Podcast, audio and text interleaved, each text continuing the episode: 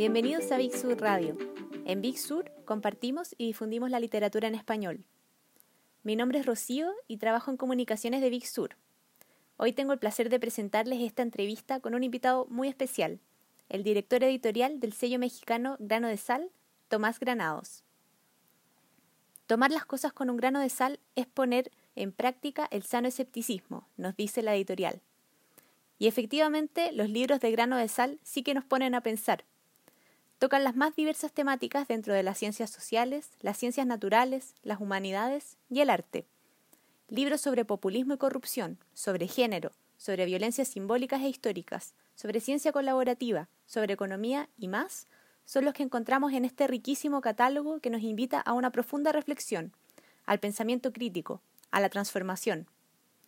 Ahora doy la bienvenida a Tomás para que nos cuente más al respecto, directo desde México. Hola Tomás, bienvenido a Big Sur Radio. ¿Cómo estás? Hola Rocío, qué gusto poder conversar desde México con el auditorio de Big Sur Radio. Sí, la verdad que nos alegra mucho poder tener la oportunidad de hablar contigo eh, acá desde Chile. Eh, en Big Sur Chile somos re fan del catálogo de grano de sal. Eh, así que bueno, comenzando un poco a partir de eso con la primera pregunta, eh, lo primero que queríamos saber es eh, cómo surgió el proyecto editorial, eh, cómo, cómo comenzó Grano de Sal. Comenzó de alguna manera cuando yo trabajaba en el Fondo de Cultura Económica, yo fui el gerente editorial acá en la oficina central aquí en México, porque yo veía en cierto sentido algunas oportunidades perdidas. ¿Qué quiero decir? Que había muchos libros de origen académico dirigidos a un público general que a veces se dejaban pasar porque eh, en el fondo de pronto se pensaba más en los libros muy contundentemente académicos, que a veces eso es sinónimo de impenetrables. Entonces yo veía que ahí había una beta a, explotar. Y después eh, creo que hacía falta eh, presentar los libros con mucha más em, seducción para los lectores, tanto eh, eh, su presentación física, las acciones de lanzamiento, en fin, una serie de cosas que creo que ayuda a que los libros se pongan en circulación. Entonces, reuniendo eso como un, asunto de fondo y uno de forma, me pareció que había una oportunidad para eh, libros como los que han configurado el catálogo de grano de sal. Después salí del Fondo de Cultura Económica y con un grupo de amigos organizamos la editorial eh, mirando siempre catálogos extranjeros para empezar, eh, tanto de agencias como de editoriales eh, fuera de, la lengua española. Siempre nos hemos imaginado que somos una editorial afincada en México, pero de alcance hispanoamericano. Entonces, en general los libros que buscamos deben ser atractivos para un lector, lo mismo en Tijuana que en Tierra del Fuego, lo mismo en Sinaloa que en Andalucía. Eh, evidentemente no todos los libros lo logran, pero nuestro objetivo es ese, que sean eh, interesantes, que aporten algo, que susciten una conversación e incluso una transformación individual en las personas eh, en, este ámbito geográfico. Por suerte, muy pronto tuvimos buena respuesta de estos interlocutores, es decir, las agencias y las editoriales extranjeras. pronto también encontramos los canales comerciales, tanto en México como fuera, para que estos libros eh, circularan lo más posible y también desde el principio pensamos en que nuestros eh, títulos debían circular tanto en papel como en formato electrónico. Entonces con estas herramientas esto, conceptuales, comerciales, tecnológicas, pues nos lanzamos a, hacer la editorial. Eh, nuestros primeros títulos aparecieron a finales de 2017 y en estas fechas, en, en septiembre de 2020, estamos superando ya los 30 primeros títulos. Excelente, Tomás. Eh, mira, justo una de las preguntas que tengo para hacerte después es precisamente esa, ¿por qué optar por un género como el ensayo? Em, que creo que ya la respondiste bastante bien con, con esto de que quieren suscitar una conversación, ¿no? O incluso una transformación en las personas que leen sus libros. Eh, y respecto a esto de que se sitúan en México, pero que quieren hacer libros para toda Hispanoamérica, en el fondo que sean tan interesantes para una persona que está localizada tanto en México como en la Patagonia, etcétera. Eh, te quería preguntar si, em, mirando hacia afuera lo internacional, tenían algunos catálogos como de referencia que los, que los inspiraron, tal vez, si miraron otros sellos que fueron una inspiración para ustedes. Bueno, de entrada, eh, un, comentario más sobre el, tema de eh, por qué publicar ensayo. Eh, tiene que ver, con, es una respuesta en sentido negativo. mal que bien, creo que hay muchas editoriales que publican literatura, desde el poemario entre amigos hasta las grandes apuestas internacionales, pero me parece que aún faltan espacios para publicar ensayo, porque ensayo es una descripción amplísima que va desde la divulgación científica, hasta eh, eh, el libro estrictamente para la formación académica. Entonces, en ese eh, universo a mí me pareció que todavía había zonas por cubrir con una editorial como la que estamos intentando construir. Lo que toca a las inspiraciones, hay varios tipos de inspiración, algunos quizá más abstractos como la labor de algunos editores en particular.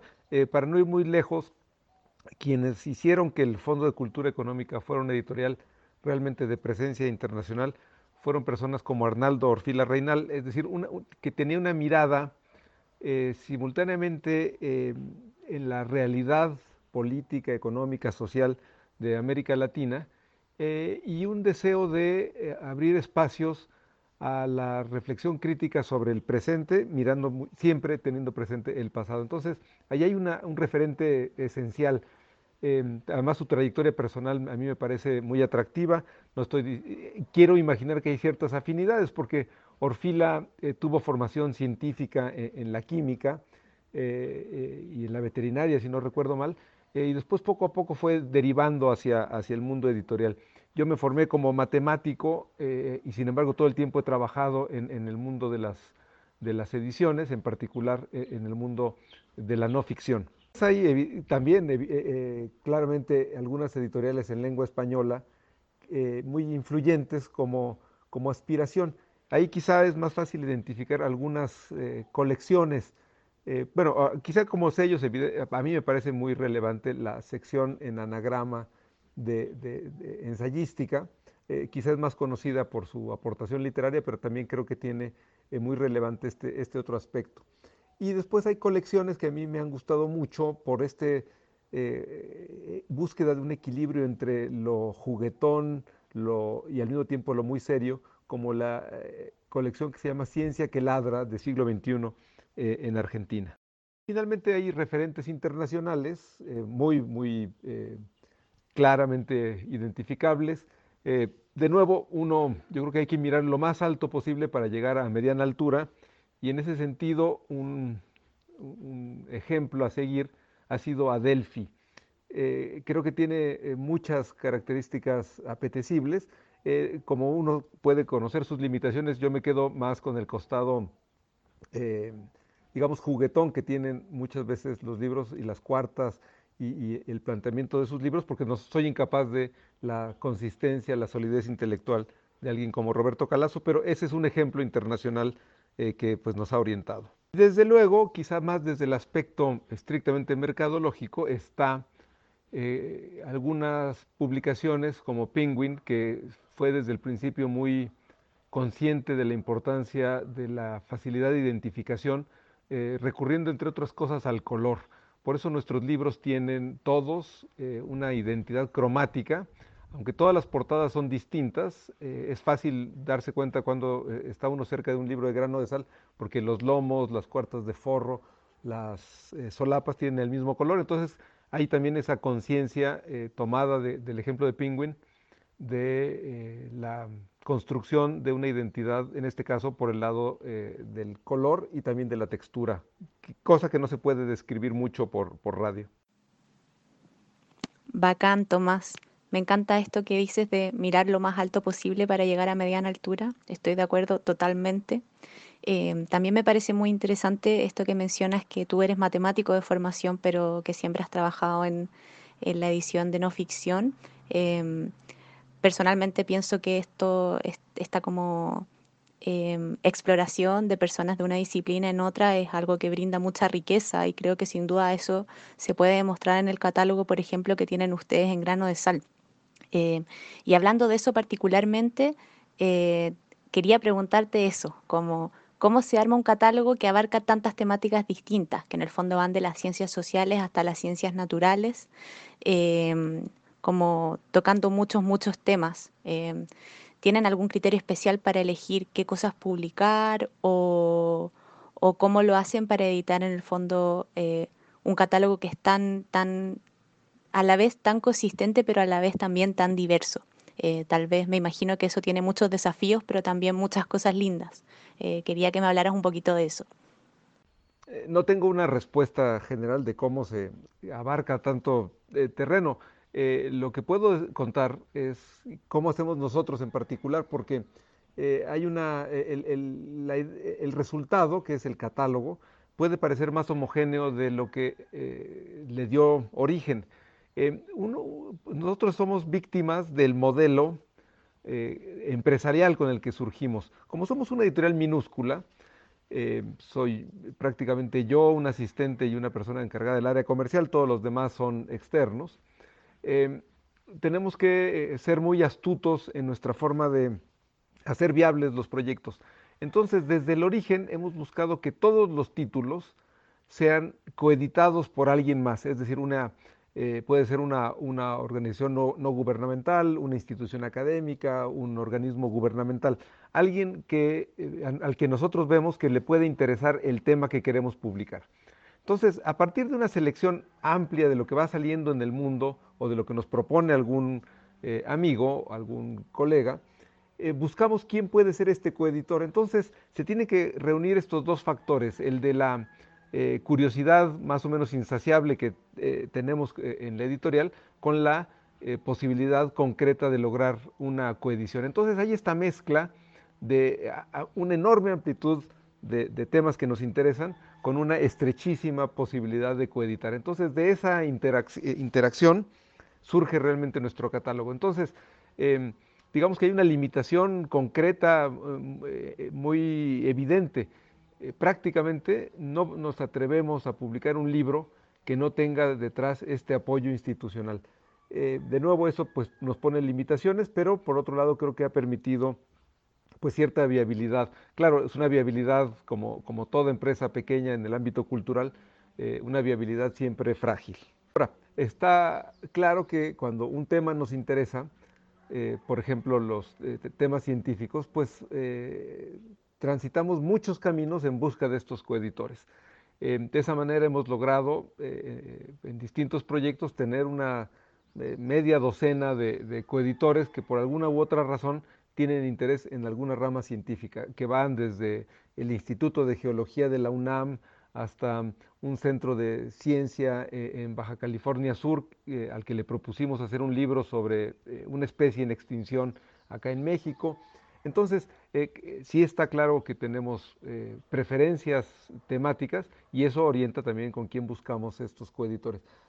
yo confío, a lo mejor es el modo de mantenerme optimista, que aquí se va a generar, se está generando ya un fenómeno de bola de nieve, es decir, una vez que empiezan a interesarse los coeditores, un primer coeditor, un segundo coeditor, eh, poco a poco vamos teniendo más gente que se anima eh, a, apoyar este proyecto editorial. Que para mí es relevante es que hemos procurado hacer una distinción clara entre los libros de actualidad y los libros de coyuntura. Eh, un libro de coyuntura es algo más cercano a la fugacidad del periodismo, es algo que en pocas semanas, pocos meses desaparece del interés público. En cambio, los libros de actualidad se ocupan de fenómenos de mayor duración eh, que eh, son tan complejos que van a, tardar mucho tiempo en solucionarse, en avanzar o, van a permanecer siempre con nosotros. siempre hemos preferido los libros de actualidad, es decir, eh, para el horizonte temporal de una persona concreta, eh, eh, son libros que pueden durar mucho tiempo. ¿no? hemos rehuido o hemos evitado los libros que se ocupan de algo que al cabo de un año desaparece del interés general. Esto aspira a que también tiene esta idea de tener no solo la cobertura geográfica a la que me refería hace rato, sino también una cierta cobertura temporal más extensa. ¿no? Me parece extremadamente interesante esto que mencionas de la estrategia de coedición, eh, considerando que, claro, que son una editorial pequeñita y en el fondo tienen que ser súper astutos para, para poder lograr una cierta viabilidad comercial. Eh, eso está muy, muy bueno y nosotros trabajamos con muchas editoriales pequeñitas y la verdad que em, sí, algunos trabajan con, con coediciones también y de todas maneras es una estrategia, eh, me imagino, bastante útil. Eh, como tú mencionas, claro, toda viabilidad es frágil, pero eh, me parece algo muy interesante contar también con ciertas instituciones o apoyo externo en, los proyectos, aunque claro, como mencionas también, de muchos proyectos que les generan curiosidad, tienen que escoger finalmente los que, en los que encuentran un partner o alguien que los, que los apoye en la coedición. Em, bueno, ahora pasando un poco a hablar de esto del contenido em, y también como ligándolo con lo que hablas de libros de actualidad versus libros de coyuntura, que estoy absolutamente de acuerdo contigo que, eh, y creo que se nota también eh, en el catálogo que buscan tocar eh, temas o fenómenos que son de mayor duración o que cubren un espectro temporal más amplio, que serían los libros de actualidad. Y esto se nota, por ejemplo, en las temáticas que, se ven en sus libros. Em, por ejemplo, eh, libros sobre violencia en distintos contextos o libros de género, libros sobre corrupción, eh, etc. Y respecto a eso, eh, que me fui por un, me fui por una calle un poco más estrecha de todos los temas que toca su catálogo. Eh, te quería preguntar cómo ha sido la recepción de los lectores eh, al trabajar con temas como estos que son tan sensibles en nuestro continente. Me refiero a la corrupción, la violencia, el género, etcétera. por suerte hemos ido encontrando estos lectores. Siempre uno querría que fueran más, que fueran mucho más participativos, que tuviéramos diálogo. algo que ha cambiado en el mundo editorial en las últimas décadas es que se ha roto esta eh, dirección o unidireccionalidad del editor hacia el público. Ahora esperamos siempre que haya una retroalimentación, tanto por las vías más tradicionales, la prensa, la radio, etcétera, también como el, correo electrónico, las redes sociales. Es decir, nos gustaría tener mucha más evidencia de, este, de, cómo son recibidos. Eh, eh, hemos tenido ahí mucha apoyo, mucha solidaridad de los lectores. quizá estamos en una etapa en la que la expresión de estos lectores es más positiva, más de reconocimiento, de estímulo, de apoyo, que de crítica a, las obras que estamos haciendo. Pero eh, en general yo percibo esta eh, sintonía entre lo que buscamos nosotros y lo que eh, la gente que lee nuestros libros está encontrando en ellos. También ocurre que son públicos muy diversos, estamos apostando a, pequeñas minorías, ¿no? porque difícilmente el lector que se ocupa de eh, algún libro sobre eh, eh, energía y política energética, querrá leer algo que tiene que ver con em, la violencia, cómo es percibida la violencia en, los medios, como ocurrió en un libro que publicamos. Entonces, cada libro tiene quizá esa dificultad de que está buscando su pequeña minoría. No somos una editorial especializada temáticamente en nada en particular. Ahora sí que lo que nos interesa es participar en esta conversación, no con nuestra voz, porque el, rol del editor no es tener voz, sino dar voz a alguien más, en asuntos eh, como el populismo, como la transformación social, como la corrupción, porque son asuntos que eh, cada vez involucran a más personas. Y lo que a mí me preocupa es que de pronto esa intervención de, las personas pueda ser un poco desinformada, sea eh, meramente pasional, sea más desde las vísceras, que desde el cerebro. Yo creo que hay que encontrar algo intermedio, casi cartesiano, como si fuera la, glándula pineal, el lugar donde se unen eh, eh, el, espíritu y el cuerpo, es decir, algo en donde haya sí toda esta pujanza vivencial, pero con mucha, mucha cabeza, mucha racionalidad. Entonces, creemos que nuestros libros participan en ese entorno intermedio entre el deseo de transformar la sociedad o algunas prácticas sociales pero haciéndolo con conocimiento, con eh, razonabilidad, con eh, propuestas concretas y prácticas y no con mera víscera que a veces es más destructiva que otra cosa. El público además eh, es una entelequia, nunca sabemos bien a bien qué es el público. para eso estamos constantemente buscando formas de, hacernos presentes y conocer a ese interlocutor a veces silencioso. Entonces procuramos tener presencia, evidentemente, en, los medios sociales actuales, las redes sociales, pero también organizamos presentaciones, conversaciones, somos lo más activo posible en, la prensa escrita, en la radio. entonces, estamos constantemente en búsqueda de este lector, porque lo que sí tenemos presente es que las coyunturas pueden ayudarnos a hablar de esos temas de actualidad. Por ejemplo, eh, estamos publicando en estas fechas, eh, principios de septiembre, un libro de historia, eh, sobre todo de interés en México, que se llama El culto a Juárez, al presidente Juárez, una de las figuras más importantes de la historia nacional. entonces el libro pues, tiene todo el rigor, la, solidez de una investigación académica sobre cómo se ha transformado el modo de recordar a ese presidente. Y eso tiene mucho que ver con el eh, contexto actual porque el, actual presidente de México eh, se basa mucho en eh, símbolos históricos y en particular ha encontrado en Juárez un, referente muy importante, aunque a veces se olvida de quizá de los legados más trascendentes de este presidente. y entonces la discusión en torno a una figura histórica está puesta por la coyuntura, gracias al interés del presidente, pero nuestro libro aporta una visión más densa, más eh, contundente sobre un fenómeno que tiene eh, pues, más de un siglo de, estarse, de estar ocurriendo, que es cómo se manipulan, se emplean eh, la herencia política, social y, de, una persona como un expresidente y cómo sigue teniendo algo que decirle a la sociedad contemporánea. Entonces, ahí también es esta búsqueda de llegar a un público eh, muy amplio, aprovechando ciertas coyunturas para hablar de estos libros que se ocupan de fenómenos más, más extensos. Bueno, me alegro mucho que la respuesta de sus lectores hasta el momento, de este público diverso, de estas pequeñas minorías, haya sido buena hasta ahora.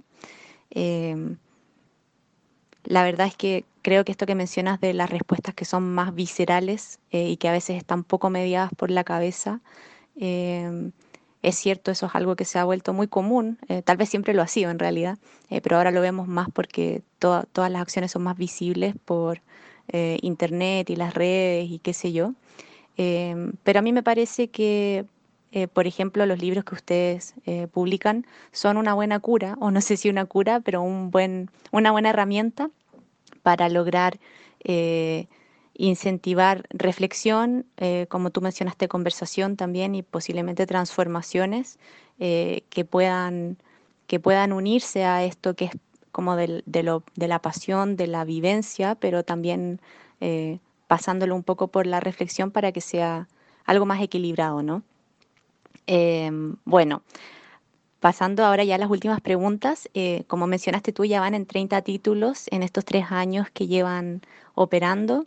Y también en un momento mencionaste este tema de la identidad cromática, ¿no? Que todos sus libros tienen un mismo, tienen el lomito del mismo color, eh, pese a que las portadas son todas distintas y que esto les da cierta unicidad, unidad, perdón. Em, y también respecto a eso te quería mencionar algo que a nosotros nos llamó muchísimo la atención de los libros de grano de sal, es lo ligeros que son.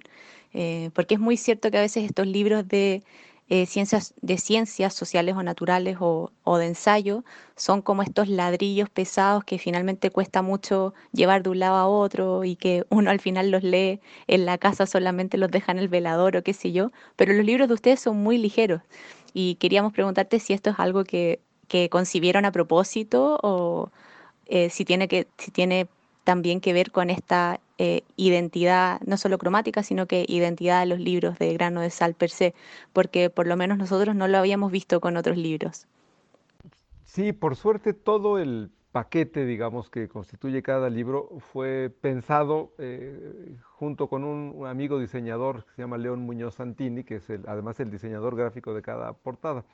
Eh, fue un trabajo de darle algunas vueltas, pero eh, había un principio básico, un principio de realidad, un poco parecido a lo que ya describí sobre las coediciones. Queríamos que fueran libros hechos eh, con las técnicas convencionales, es decir, un papel de línea, un papel, una, la tinta normal, que, que, no fueran cosas muy complicadas, que encarecieran el, el resultado y que, claro, ganando quizá en identidad, pues perdiera en, viabilidad. Entonces, cada uno de los aspectos estuvo eh, seleccionado con una pequeña, mínima eh, variación respecto de un libro convencional, típico. Eh, el papel que usamos eh, es deliberadamente el, más ligero que hemos podido encontrar, que pesa, digamos, 55 o 65 gramos, cuando muchos editoriales publican con 75 o 90, es decir, es un 15-20% más ligero, porque nos gustaba esta idea de que el libro, nuestros libros, tengan esta presencia física particular son ligeros, tienen una textura distinta en la portada que en el lomo y, la parte trasera o las solapas, es decir, eh, son identificables al tacto tanto por su textura como por su peso. Eh, entonces todo eso contribuyó o queremos que contribuya a la identidad de la editorial. Em, no había pensado nunca en este contraste, pero lo voy lo voy a, me voy a apropiar de tu idea de eh, presentar ideas pesadas en el sentido de trascendentes, eh, llenas de significado, en un envoltorio ligero. Eh, hacer una suerte como de oxímoron epistemológico con nuestros libros. Bien, tenemos atención, o pusimos atención al diseño tipográfico.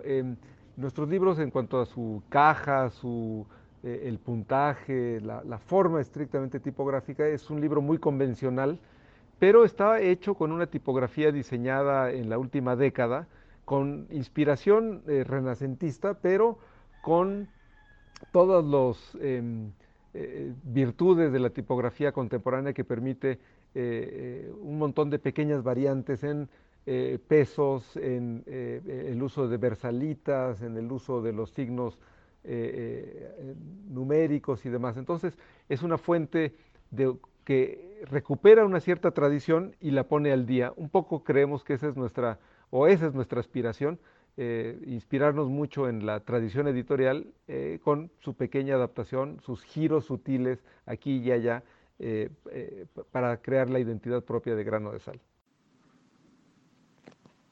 Sí, sin duda, em, sus libros tienen una identidad muy particular, así que eso está muy logrado. Bueno, pasando al final de la entrevista y para hablar un poco más concretamente de los libros que tenemos en Chile del catálogo de grano de sal, te quiero proponer hacer una ronda rayo. Eh, esto es, yo te voy a mencionar un libro y tú me respondes con, bueno, en el caso de estos libros tal vez es más complejo, tal vez en una sola frase, pero tratar de hacer una, como un mini, mini resumen de lo que trata el libro o tal vez de lo que a ti más te llama la atención o de qué reflexión propone cada uno de estos libros. ¿Listo? Listo, me arriesgo a la respuesta rayo. Genial, partimos con ingreso básico. E, el ingreso básico es una medida de uh, política pública que es a la vez sencillísima y revolucionaria. Esa mezcla amerita que el lector se asome a este libro. Listo. El siguiente es La otra esclavitud. Es un libro eh, lúcido, escrito con gran poder, sobre un fenómeno doloroso del pasado, sobre todo de, México y del sur de Estados Unidos, pero que también involucra a Sudamérica, la esclavitud de los pueblos indígenas. Listo. El siguiente es ¿Qué es el populismo? Este libro es una, una píldora de ciencia política para comprender un fenómeno eh, muy extendido en el mundo y potencialmente devastador. Perfecto. De la mujer en el siglo XXI. Es una mirada a la vez jurídica y muy vivencial de una parlamentaria británica sobre el estado de los derechos de las mujeres eh, eh, en este inicio, digamos, del siglo XXI. Perfecto. Y el último es, ¿cómo ocurren los cambios? Este es un libro práctico para la gente que quiere desde la institucionalidad transformar la sociedad. Está lleno de consejos, de sugerencias, de ejemplos de cómo eh, hacer concesiones para lograr realmente que las cosas cambien en la sociedad. Bacán, muchas gracias Tomás. Eh, están buenísimos tus mini resúmenes de los libros y estoy segura que van a llamar mucho la atención de los, de los lectores que nos estén escuchando ahora. La última pregunta que te quiero hacer es, eh, ¿cuáles son los proyectos actuales? ¿Qué libros se vienen a futuro de grano de sal? ¿En qué están trabajando? Eh, te cuento eh, de cuatro novedades que tenemos en proceso. Uno se llama Manifiesto por el Progreso Social. Es un libro redactado por un economista francés, Marc Fleurby, junto con otros colaboradores. Es, el trabajo, es un trabajo colectivo que, de hecho, con cientos, decenas de científicos sociales, para tratar de identificar un conjunto mínimo de medidas para transformar ciertas instituciones eh, sociales como eh, los mercados, las políticas públicas, las empresas, eh, que orienten su actividad hacia un beneficio social. Entonces es una suerte de libro práctico escrito desde las ciencias sociales. un libro sobre populismo estamos, tenemos en preparación de una politóloga italiana que se llama Nadia Urbinati. El libro se llamará Yo el pueblo, como la democracia cómo el populismo transforma la democracia y se ocupa de no el populismo como movimiento político, sino como el populismo ya en el poder, es decir, cómo actúa eh, el populismo y cuáles son los eh, riesgos que eh, tiene para la propia democracia la llegada de un movimiento populista a la presidencia o a la cabeza del Estado. Tenemos en una línea también de las ciencias sociales un libro, apenas estamos empezando a trabajar, pero vale la pena mencionarlo, de Esther Duflo, la, economista francesa que ganó el Premio Nobel de Economía, bueno, el Premio Nobel entre comillas de Economía el año pasado. Este es un libro que reúne la lección inaugural y el curso que dio en, en el Collège de France hace más de una década. Es un libro que no existe reunido como tal, eh, en ninguna lengua, entonces estamos inventando eh, un libro, es un poco lo que hicimos en el caso de un libro de George Steiner que se llama Necesidad de Música, que eh, reuniendo piezas sueltas conformamos un volumen muy sólido. Por el lado de los libros científicos, tenemos un libro también de una francesa, una astrofísica, que se llama Hélène Courtois, que es una persona en activo que se ha dedicado a identificar mediante técnicas pues, muy recientes. Eh, de hecho, el libro, en, poco más de dos años, ella ha hecho actualizaciones cada vez que se ha tenido que reimprimir el libro, sobre la posición que ocupa la Vía Láctea en el universo. Parecería esto eh, digno de la Guerra de las Galaxias, pero es eh, un trabajo de, digamos, de la técnica y de las teorías más recientes, sofisticadas, complejas de la astrofísica de nuestros días, para identificar exactamente dónde estamos respecto de ese aparentemente infinito cosmos, que en realidad no lo es, no, es infinito, y, eh, creo que es muy, muy emocionante conocer la dirección postal de nuestro mundo en el universo. Absolutamente, nada, nada de las guerras de las galaxias, muy, muy real y muy, y muy interesante eh, todos los libros que mencionas. No, la verdad que no podemos esperar que nos lleguen a Chile y estamos muy ilusionados con, estos nuevos proyectos que tienen. Así que bueno, te agradezco muchísimo, Tomás, por todo tu tiempo, eh, por, acceder a, entrevistarte con nosotros y, estar acá en este formato tan extraño y nuevo, eh, pero que creo que resultó bastante bien. Así que nada, te quiero dar las gracias y ya nos, ya nos eh, entrevistaremos en una próxima ocasión. Un abrazo muy grande y muchas gracias. Gracias, Rocío, gracias a Big Sur por la entrevista y sobre todo por hacernos eh, presentes eh, en, en, Chile y ojalá los lectores pues, se acerquen a nuestros libros. Mucha suerte, gracias.